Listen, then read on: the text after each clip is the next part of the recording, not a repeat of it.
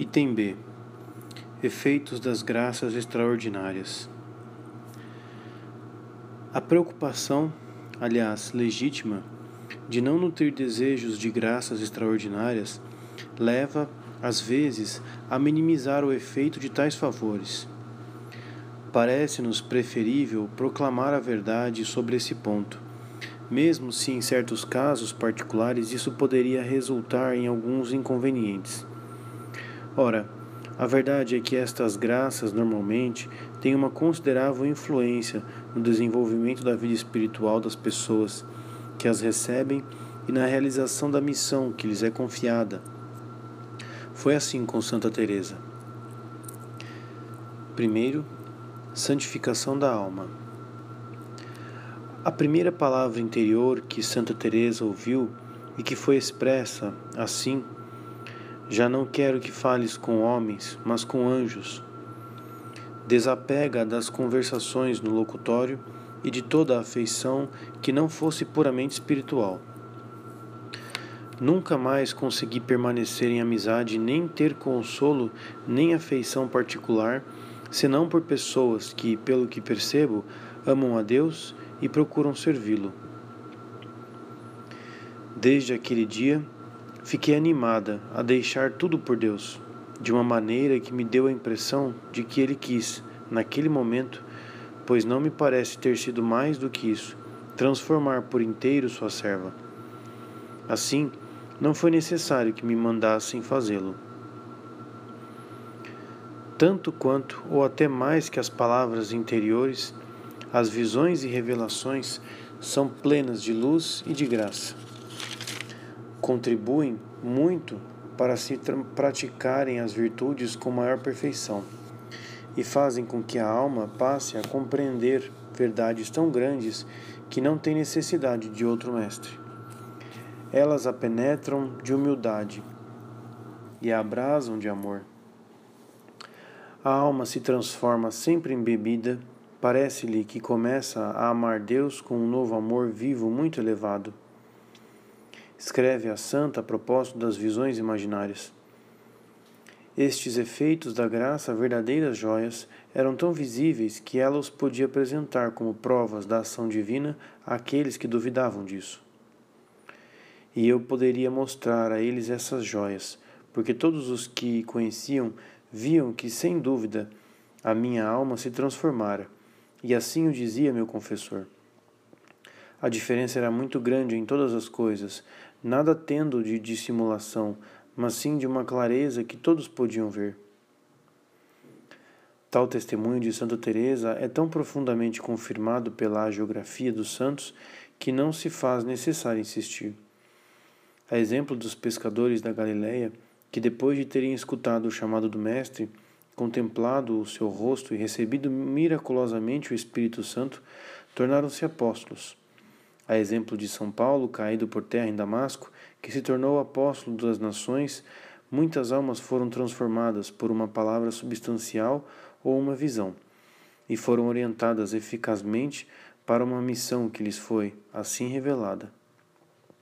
É preciso, contudo, observar que estes efeitos de transformação não procedem diretamente do favor, mas de uma graça que lhes está adjunta. Uma palavra puramente formal continua sendo uma graça extraordinária, ainda que tenha pouco efeito de santificação. Uma revelação pode, da mesma forma, trazer apenas a luz sobre um ponto particular, sem deixar de ser graça extraordinária. Segundo, luz. O efeito próprio das graças extraordinárias é a luz, e uma luz de tal qualidade que pode ter uma influência extraordinária sobre a vida espiritual. Esta luz, a um só tempo, clara e transcendente, adaptada e transbordante, penetra nas faculdades e nas mais humildes potências cognitivas do homem, revelando-lhes de uma maneira imediata e viva as realidades sobrenaturais, cuja imagem e lembrança imprime nas profundezas e avivando o seu desejo facilita-lhes doravante o contato. Santa Teresa sublinha como, especialmente as visões intelectuais que se prolongavam, mantinham a, a presença contínua de Nosso Senhor. Embora já saibamos que Deus está presente em tudo o que fazemos, a nossa natureza é tal que se descuida de nisso pensar. Essa atitude não é possível aqui, pois o Senhor, que está junto da alma, a desperta para esse pensamento. Estando ela quase sempre em constante exercício de amor para com aquele que vê ou sente estar junto a si, recebe mais a miúde as graças que, de que falei. Assim, quando o Senhor é servido de tirar-lhe essa graça, a alma sente imensa saudade. A visão imaginária é ainda mais útil, segundo o testemunho de Santa Teresa, pois que mais adaptada aos nossos meios ordinários de conhecer, mediante os sentidos e porque grava na memória imagens vivas que não mais se apagarão. A experiência mística encontra na luz das graças extraordinárias uma ajuda preciosa. Tal experiência é essencialmente obscura e permanece assim, mesmo quando sua luz merece ser chamada de um levante da aurora. No tenebroso período da noite do espírito, esta luz parece sepultada na noite. É então que normalmente intervém o maior número de graças extraordinárias e que a alma recebe delas o mais oportuno auxílio. A experiência mística conserva sempre a certeza de possuir um tesouro divino, mas este tesouro está encerrado num estojo e a alma não pode gozá-lo, às vezes, senão fechando os olhos. A fé, é verdade, explica-lhe o mistério oculto numa fórmula perfeita, mas esta própria fórmula guarda zelosamente sob o véu dos semblantes prateados e luminosos, o mistério do ouro de sua substância. A graça extraordinária abre por um instante o estojo, que deixa assim ver o seu tesouro. Ela parece revelar o semblante da fórmula dogmática que, embora luminosa, é um invólucro. Faz esplandecer a vida divina que, que esta fórmula contém e protege, e a faz transbordar, numa, numa explicitação luminosa e viva sobre as faculdades que a recebem na, na surpresa e na alegria. Apesar de sua fé ardente, Pedro dormia no Tabor, enquanto Jesus rezava. Eis que com Tiago e João é introduzido na visão resplandecente que lhe torna sensíveis às riquezas interiores da oração do Mestre. Entendemos porque ele quer amar, armar a tenda sobre o Tabor. Mais tarde, ele afirmará que as fórmulas da fé são mais seguras do que as visões. Mas isso se dá após ter feito apelo ao testemunho de sua visão da glória de Cristo, a qual lhe deu uma consciência pessoal viva e profunda.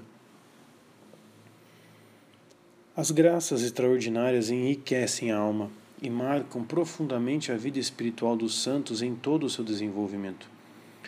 Com frequência, no limiar do caminho estreito no qual Deus engaja seus privilegiados, ele situa uma graça extraordinária que, tal como um farol, marca-lhe a entrada, ilumina-lhe a vereda e as árduas subidas, e já lhe descobre, com seus potentes fachos luminosos, o cume.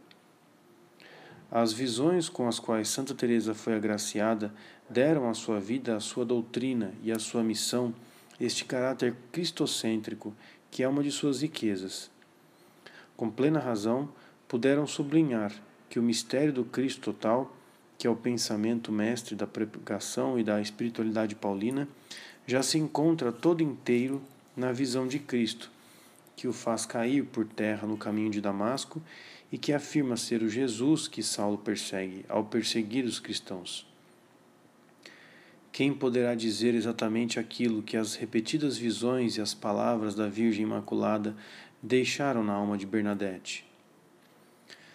Certamente um chamado à santidade e à realização da beleza descoberta, chamado cujo poder e eficácia manifestou numa rude pobreza humana recoberta dos delicados encantos da simplicidade divina.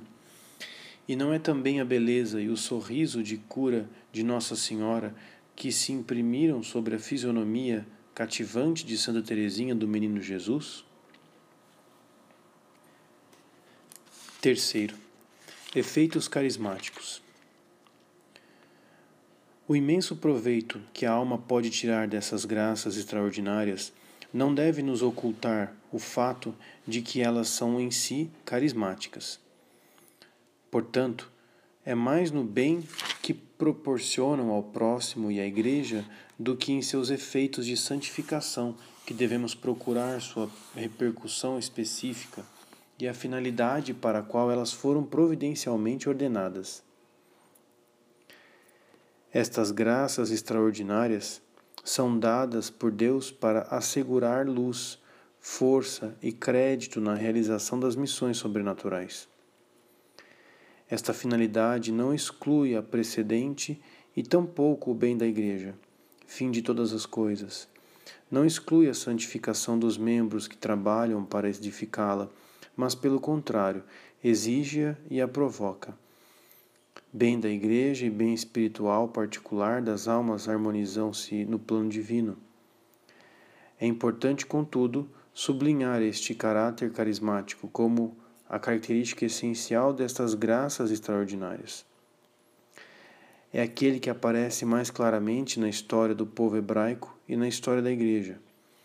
Ele é o único que explica a frequência destes sinais sensíveis na ação de Deus ou a ausência deles nos itinerários particulares da santidade. Saulo foi escolhido como um vaso de eleição e apóstolo dos gentios a visão que o converteu assegurou-lhe luz e força para a realização de sua missão. As graças extraordinárias que ajudaram tão poderosamente Santa Teresa a chegar à união transformante são uma preparação evidente para a sua missão de reformadora e de mestra da vida espiritual. A visão e os assaltos do querubim conferiram-lhe visivelmente a graça da maternidade ela mesma reconhece a luz e o apoio eficaz que encontrou nestas graças.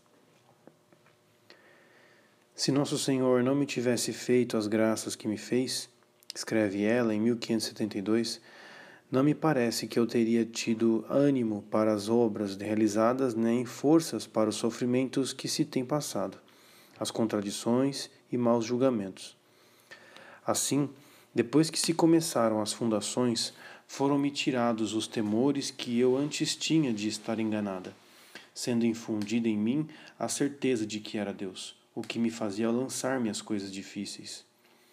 Por isso percebo que Sua Majestade, Nosso Senhor, como quis despertar o princípio desta ordem, e por Sua misericórdia me tomou como instrumento, foi obrigado a suprir o que me faltava, para que estivesse efeito para que tivesse efeito e mostrasse melhor a sua grandeza e coisa tão ruim, em coisa tão ruim. Até as indiscrições tão dolorosas para Santa Teresa, que hão de pôr em público a vida de sua alma, aumentariam seu crédito para suas fundações. É a visão de uma alma justa que proporcionará o tema de sua obra mestra, o castelo interior cujas etapas mais importantes ela marcará com o sinal luminoso de um favor extraordinário que lhe ilustrará a graça. Deus se confere autenticidade. Deus, que confere autenticidade ao culto dos santos através dos milagres, não hesita em marcar com o sinal da graça extraordinária a doutrina e o movimento da piedade que ele deseja universalizar em sua igreja. As revelações feitas a Santa Margarida Maria Lacoque propagam o culto ao Sagrado Coração, e as aparições a Santa Bernadette criam o movimento das multidões em direção a Lourdes. Os recursos da sabedoria são infinitos. Deus teria podido usar de outros meios para chegar ao mesmo fim. Via de regra, agrada-lhe escolher os meios mais adaptados e mais simples e dar crédito, mediante o selo divino de suas graças exteriores, às missões exteriores extraordinárias.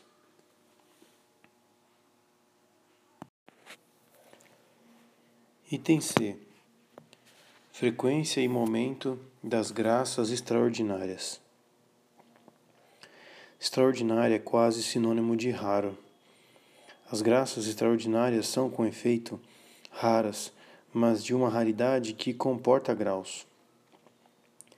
No Antigo Testamento, São João da Cruz observa como, por não estarem bem assentados os fundamentos da fé, nem estabelecida a lei evangélica, era mister interrogar a Deus e receber as suas respostas, fosse verbalmente, ou por meio de visões ou revelações, fosse em figuras ou símbolos, ou afinal, por sinais de qualquer outra espécie. Na antiga lei, este modo de tratar com Deus era usado ilícito. E não somente era lícito, mas ainda o próprio Deus o mandava repreendendo o povo escolhido quando o não fazia. Vemos na Sagrada Escritura que Moisés sempre consultava o Senhor, e o mesmo fazia o rei Davi, e todos os outros reis de Israel em suas guerras e necessidades, bem como os sacerdotes e antigos profetas. Portanto, as graças extraordinárias no Antigo Testamento fazem parte da ordem normal da providência que as utiliza para exercer sua autoridade sobre seu povo eleito e ditar-lhe suas vontades. São João da Cruz acrescenta: Agora, já estabelecida a fé em Cristo e a lei evangélica promulgada na era da graça, não há mais razão para perguntar daquele modo, nem aguardar as respostas e os oráculos de Deus como antigamente, porque em dar-nos como nos deu o seu Filho que a sua palavra única e outra não há, tudo nos falou de uma vez nesta palavra e nada mais tem para falar. Este é o sentido do texto em que São Paulo quer induzir os hebreus a se apartarem daqueles primitivos modos de tratar com Deus conforme a lei de Moisés e os convida a fixar os olhos unicamente em Cristo, dizendo: tudo quanto falou Deus antigamente pelos profetas a nossos pais, de muitas formas e maneiras, agora, por último, em nossos dias, nos falou em seu Filho. Tudo de uma vez. Hebreus 1, 1. O apóstolo dá-nos a entender que Deus emudeceu, por assim dizer, e nada mais tem para falar, pois o que antes falava por parte dos profetas agora nos revelou inteiramente, dando-nos o tudo que é seu Filho. A revelação está completa com a morte do último apóstolo, testemunha direta de Cristo Jesus. Deus nos disse tudo. Não temos o direito de esperar novas revelações, nem de as desejar. Desejos e esforços não podem mais se dirigir senão para a descoberta do depósito confiado à Igreja e a sua explicação progressiva.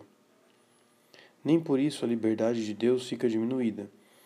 Ele se reserva o direito de falar, ele mesmo, aos homens, para lhes descobrir verdades particulares. E ele ainda o faz. Mas, falando com propriedade, esta linguagem por meio de palavras ou figuras tornou-se sob a nova lei extraordinária é possível determinar a frequência dessas comunicações extraordinárias? São João da Cruz, tão atento em mortificar todos os desejos referentes a este ponto, parece inscrever estas graças como um fato quase normal no desenvolvimento da vida espiritual.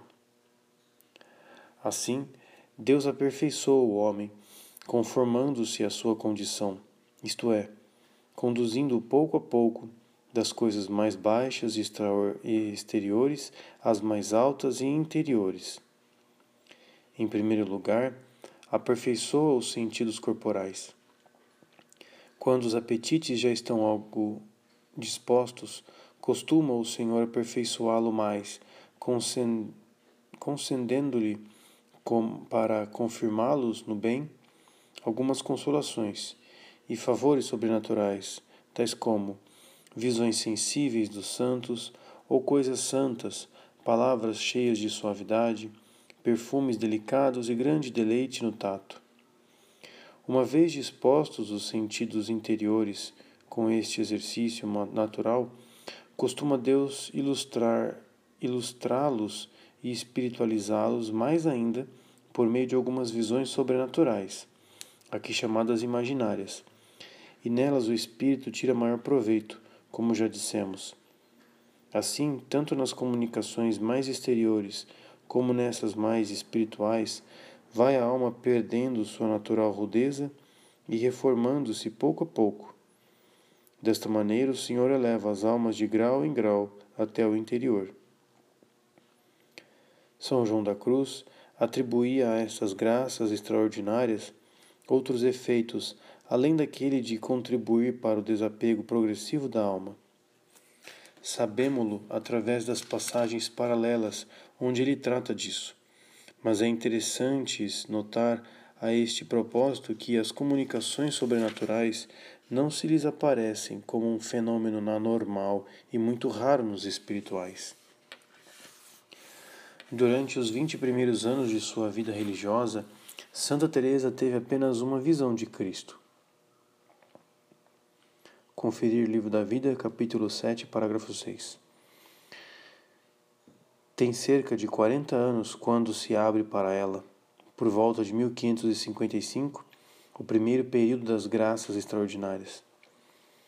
Está então nas sextas moradas e Deus a prepara, desta forma, para cumprir sua missão de reformadora. Escuta primeiro as palavras, tem as visões intelectuais e em seguida imaginárias. As visões desaparecerão progressivamente no matrimônio espiritual para deixar lugar às percepções mais elevadas que acompanham a união transformante. As locuções não cessam, e a santa recebe, assim, luzes preciosas sobre o que ela deve fazer. Se ampliarmos nosso campo de investigação, constataremos que há poucos santos canonizados. Por consequência, desses que Deus coloca sobre o candelabro para iluminar e dirigir a sua igreja, que não foram favorecidos com ao menos algumas graças extraordinárias. Santa Teresinha do Menino Jesus, a quem gostamos de citar como um modelo perfeito e um guia no caminho ordinário da santidade, foi agraciada com o sorriso da Santíssima Virgem, que a curou, e com uma visão profética de seu Pai. Aliás, estas graças se estendem para muito além do círculo por demais restrito dos santos canonizados. E no mais das vezes, elas se situam no início de uma vida espiritual que Deus quer que seja profunda ou mais tarde para determinar uma missão e convalidá-la. Contudo, não poderíamos declará-las como necessárias ao desenvolvimento da santidade, mesmo daquela mais alta nem a realização de uma missão, fosse ela mais brilhante. Não são tão pouco como tais uma prova suficiente para testar a santidade. Deus as distribui como quer e quando quer, da mesma forma que Ele faz seus santos através dos meios e caminhos que escolheu. A sabedoria de amor não tem outra lei senão o seu beneplácito.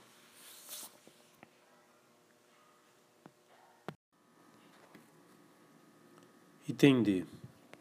Como Deus produz estas graças extraordinárias. Limitamos o problema às graças verdadeiramente extraordinárias, aquelas que são produzidas por uma ação direta de Deus nas faculdades. Consequentemente, ficam eliminadas não só a experiência mística, mas as palavras sucessivas e a visão intelectual da Santíssima Trindade.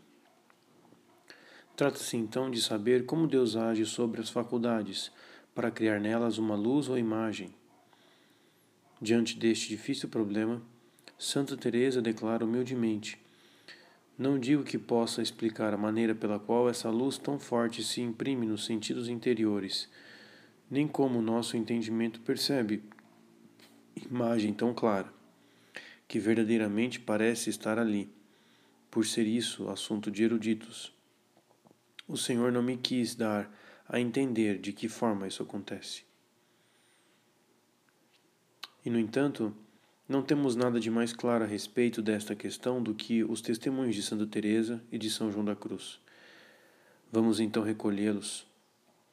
A dificuldade do problema, porém, nos obrigará a proceder por afirmações ou pinceladas sucessivas que não terão a pretensão de responder a todas as questões que poderíamos levantar sobre este tema. Primeiro, ação direta.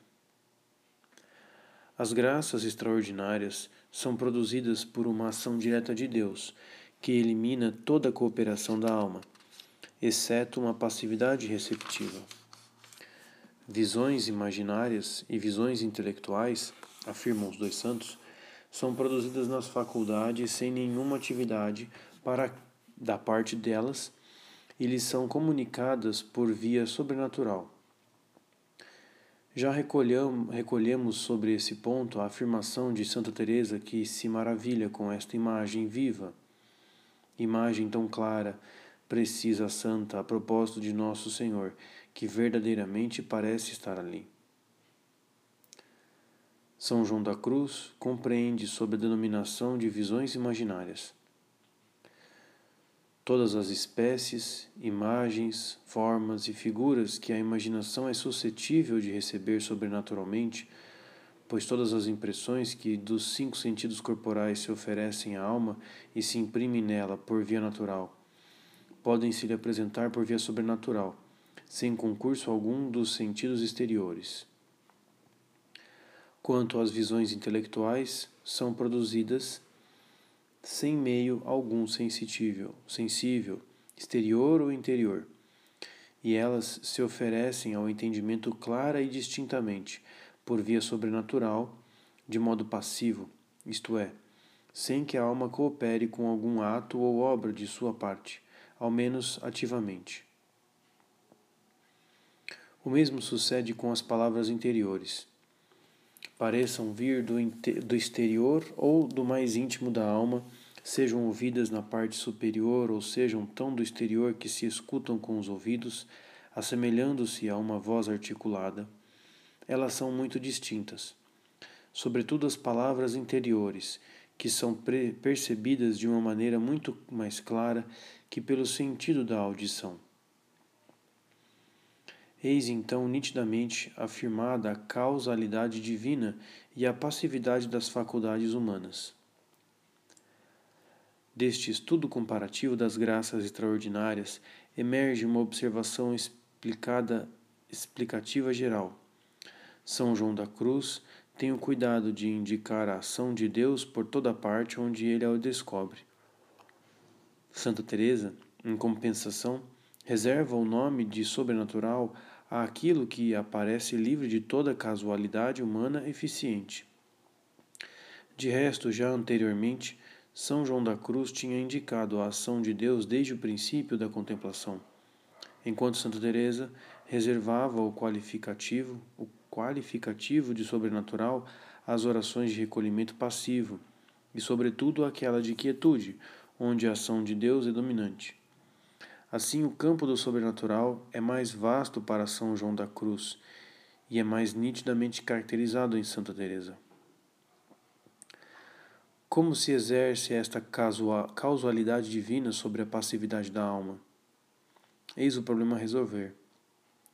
E não podemos fazê-lo a não ser distinguindo as percepções intelectuais das percepções sensíveis luzes infusas na inteligência. Segundo, as luzes extraordinárias, ou, em outros termos, as visões intelectuais de substâncias espirituais e as revelações, são infundidas diretamente na inteligência por Deus. Falando sobre as luzes que encontra em si, sem poder explicar como elas se chegaram, Santa Teresa escreve: Parece que o Senhor quer de todo modo que a alma saiba algo do que se passa no céu. Tenho a impressão de que, assim como lá é impossível compreender sem que ninguém fale, o que eu nunca soube com certeza, até que o Senhor, pela sua bondade, quis que eu visse e me mostrou num arrombo, assim também aqui Deus se entende com a alma, bastando que Sua Majestade o desenhe, o deseje esta alusão à linguagem angélica nos fornece a chave mestra para explicar as percepções intelectuais extraordinárias. Deus infunde diretamente na inteligência a luz por meio provavelmente de espécies impressas, Trata-se de uma linguagem de espírito a espírito, que, exprimindo luzes precisas e distintas, deve ser recebida sob esta forma precisa pela própria inteligência. Terceiro, percepções sensíveis. Podemos afirmar que todas as percepções sensíveis extraordinárias, tais como as visões e audições, são produzidas por Deus da mesma maneira, isto é, pela criação de uma imagem ou de uma percepção nos sentidos? O fato dos seres que são percebidos sobrenaturalmente terem um corpo apto a ser captado pelos sentidos muda os dados do problema. Dessa forma, as distinções se impõem. Em primeiro lugar, podemos afirmar que as pessoas cuja presença a alma percebe numa visão sobrenatural ou através de uma palavra estão realmente presentes. Nosso Senhor, a Santíssima Virgem, os santos estão perto da alma, quando eles se manifestam numa graça extraordinária. Dado que Deus prova, por meio dos efeitos, que Ele é o autor daquela visão ou palavra interior e que Ele cria a certeza da presença, nós não podemos supor que Deus crie uma impressão falsa e coloque assim a alma na ilusão.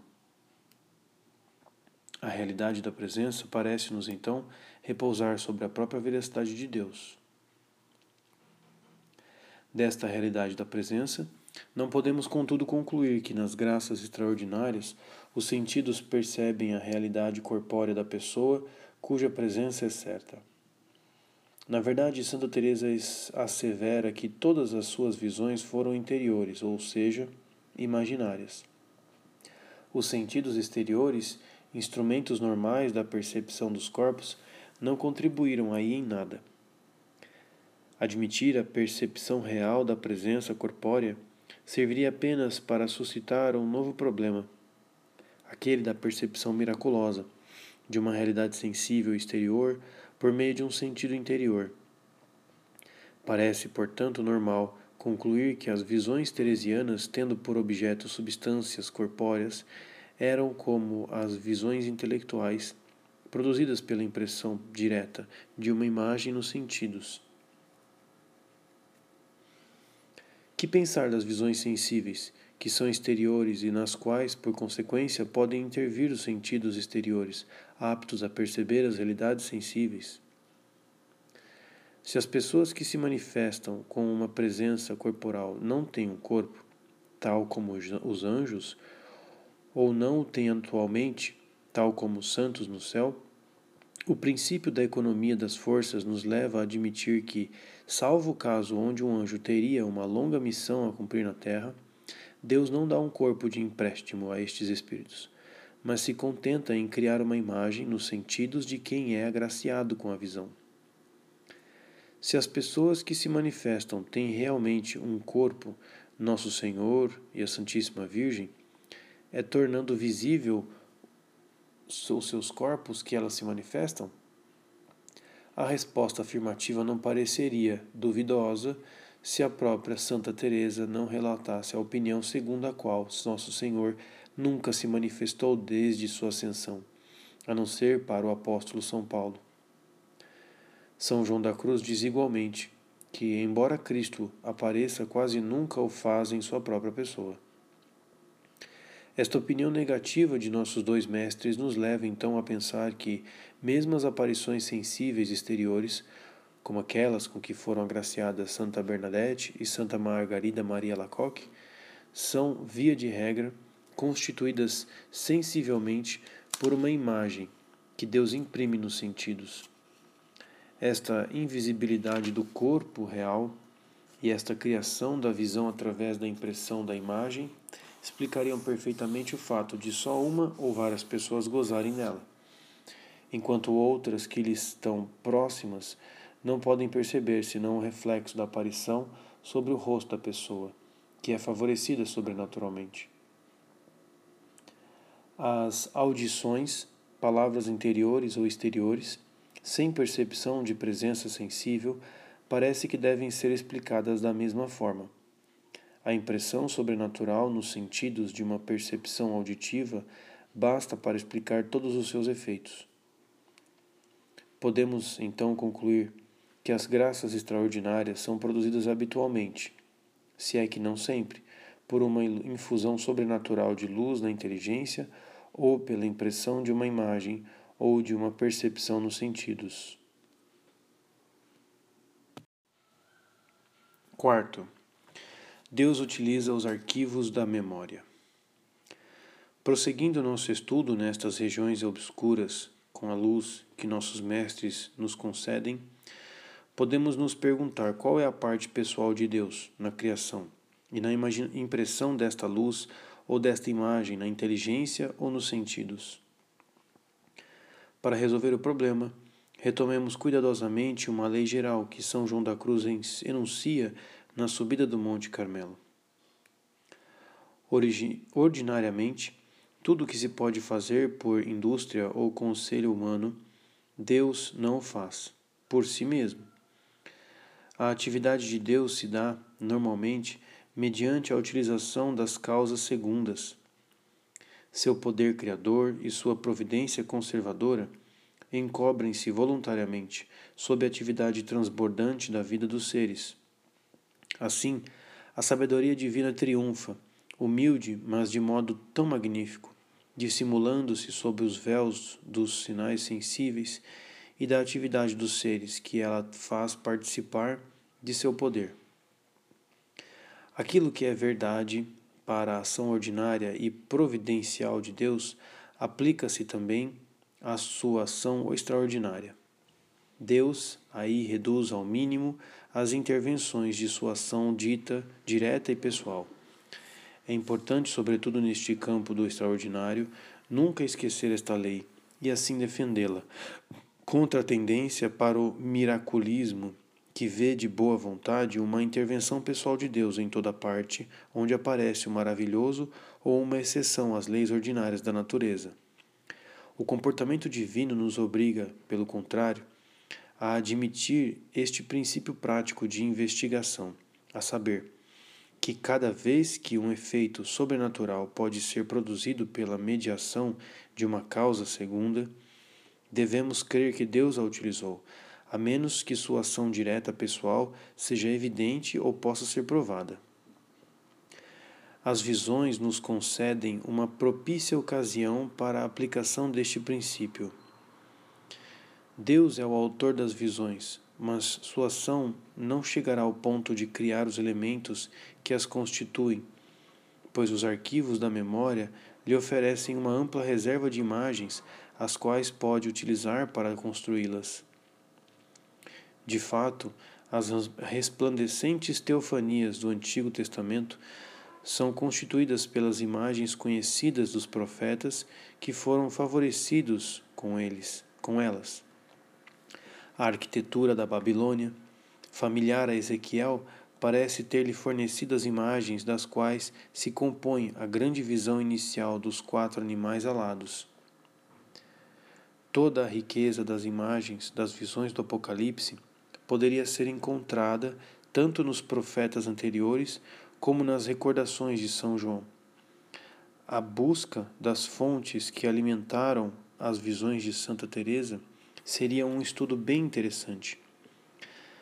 Ao encontrar os elementos com os quais elas são construídas, não negaríamos em nada sua origem sobrenatural. Deus, autor da visão, tal como a imaginação criadora, Utiliza as imagens conhecidas para criar o quadro, mas coloca nele um resplendor vivo que é um reflexo de sua glória. Ele assegura os efeitos sobrenaturais, os quais revelam o poder criador de sua mão. Tal é a ação direta de Deus nas graças extraordinárias. Quinto, Deus se adapta admiravelmente. Esta ação direta de Deus fundando-se assim no humano que utiliza, se adapta maravilhosamente às condições da vida psicológica da alma. Tal adaptação de Deus deve ser sublinhada como uma característica importante de suas intervenções. Deus, que aceita falar a linguagem dos sinais humanos para nos conceder sua luz, leva a sua condescendência até adaptar-se aos nossos temperamentos e a nossas necessidades particulares na escolha destes sinais, a fim de nos atingir de maneira segura. Para a fé que conservou sua pureza e sua simplicidade, ele falará a linguagem dos sinais exteriores e brilhantes, que a fará vibrar. Para a fé que o racionalismo tornou prudente e crítica, ele terá uma linguagem mais intelectual. Visões e revelações serão mais numerosas nos, no século XVI espanhol. Para atingir e tocar nossos espíritos modernos levados ao septismo, Deus parece abandonar a linguagem dos sinais exteriores extraordinários para infundir diretamente sua luz nas almas. Menos graças extraordinárias, porém dons de pura e árida contemplação, mais amplamente dispensados. É assim que a misericórdia desce, adaptando-se sob a pobreza espiritual do nosso tempo. Este cuidado divino de adaptação se manifesta com uma delicadeza comovedora nas próprias intervenções extraordinárias. Visões e palavras manifestam a transcendência de sua origem mediante a força que elas trazem em si e através de seus efeitos, mas permanecem tão simples, tão humanas, tão próximas de nós pelos elementos que as constituem, que não ferem nem chocam Nelas, Deus desce para junto da alma e se revela como Deus, mas fazendo-se homem. Usa da pitoresca riqueza de seus símbolos para falar aos hebreus e tornar firmes seus ensinamentos nas almas deles. É no dialeto de Lourdes que Nossa Senhora responde à pergunta da Bernadette e lhe revela que é a Imaculada Conceição. Na manifestação extraordinária, o divino e o humano, o transcendente e o ordinário, se encontram tão admiravelmente unidos que a harmonia simples que disso resulta se torna um sinal de sua origem sobrenatural. Sexto, Deus utiliza a causalidade instrumental dos anjos. Esta disposição de imagens e esta maravilhosa adaptação ao humano sem dúvida obra de Deus, devem ser atribuídas à sua ação pessoal? O princípio enunciado há pouco intervém também aqui com suas rigorosas exigências. Os fatos vão nos permitir verificar a sua aplicação. Criar uma visão imprimindo uma imagem nos sentidos interiores, conceder uma luz distinta dando a entender uma palavra, não ultrapassa o poder ordinário dos anjos, que, como por espíritos, têm poder sobre todas as naturezas inferiores. É, portanto, normal que Deus utilize o poder dos anjos para produzir estas graças extraordinárias. Os anjos tornam-se causa instrumental nas mãos de Deus, que permanece o agente principal. O Antigo Testamento nos apresenta com frequência anjos utilizados por Deus, não somente como mensageiros, mas como instrumentos, e a tal ponto que parecem se identificar com ele. Abraão recebe três anjos que lhe dão o saber, a saber a missão da qual estão investidos para destruir Sodoma.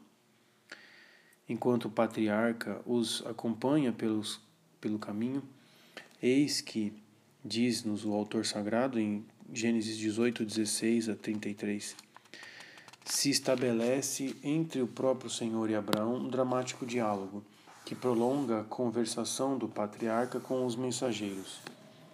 Pareceu normal ao autor inspirado substituir, assim tão bruscamente, o próprio Deus a seus anjos, e a unidade do relato não recente, pois que o anjo é verdadeiramente um instrumento divino. Nas descrições das manifestações de Deus aos profetas, o autor inspirado aponta quase que indiferentemente o Senhor ou o anjo do Senhor, e na mesma visão, às vezes sucessivamente, atribui as palavras a um e a outros. Não se poderia afirmar de melhor modo a casualidade instrumental do anjo, e por conseguinte, a identificação entre o mensageiro e o seu senhor. Um exemplo típico e vivo desta causalidade instrumental dos anjos é apresentada nesta investida do serafim, que é a transverberação. Na chama viva de amor, São João da Cruz coloca junto aos toques substanciais esta graça carismática, que é uma das mais altas concedidas por Deus. Ele a distingue, porém com cuidado, pois os primeiros são um puro toque da divindade na alma, sem forma nem figura alguma, intelectual ou imaginária. Enquanto que um anjo intervém na graça carismática, Santa Teresa nos indica que de maneira de que maneira e sua descrição é muito interessante. Vi o anjo tra que trazia nas mãos um comprido dardo de ouro, em cuja ponta de ferro julguei que havia um pouco de fogo. Eu tinha a impressão de que ele me perfurava o coração com o dardo algumas vezes, atingindo-me as entranhas. Quando o tirava, parecia-me que as entranhas eram retiradas e eu ficava toda abrasada no imenso amor de Deus. Sob formas sensíveis, a visão nos mostra como a graça da fecundidade espiritual é concedida. Este amor, este amor, primícias do Espírito pelo qual Deus confere à alma, que consagra como cabeça riquezas e grandezas relacionadas com a maior ou menor sucessão de filhos que devem abraçar sua regra e seu espírito, só se pode ser concedido por Deus. Mas é um anjo da, da mais alta hierarquia, pois a graça é de fato totalmente singular, que é encarregado de infundir este pouco de fogo nas profundezas da alma. O anjo é um instrumento livre e vivo, cuja ação parece-nos Deus utiliza para todas as graças carismáticas. São João da Cruz fala das investidas de um serafim. Santa Teresa coloca entre os querubins aquele que lhe apareceu com um dardo. Frei Banhes, por outra parte, julgou seu dever fazer a retificação numa nota em que diz: parece mais ser daqueles que se chamam serafins. O detalhe é de pouca importância. Contudo, pode-se fazer a observação que é normal para que o querubim, o anjo abrasado de amor por excelência, seja o instrumento desta graça de amor fecundo.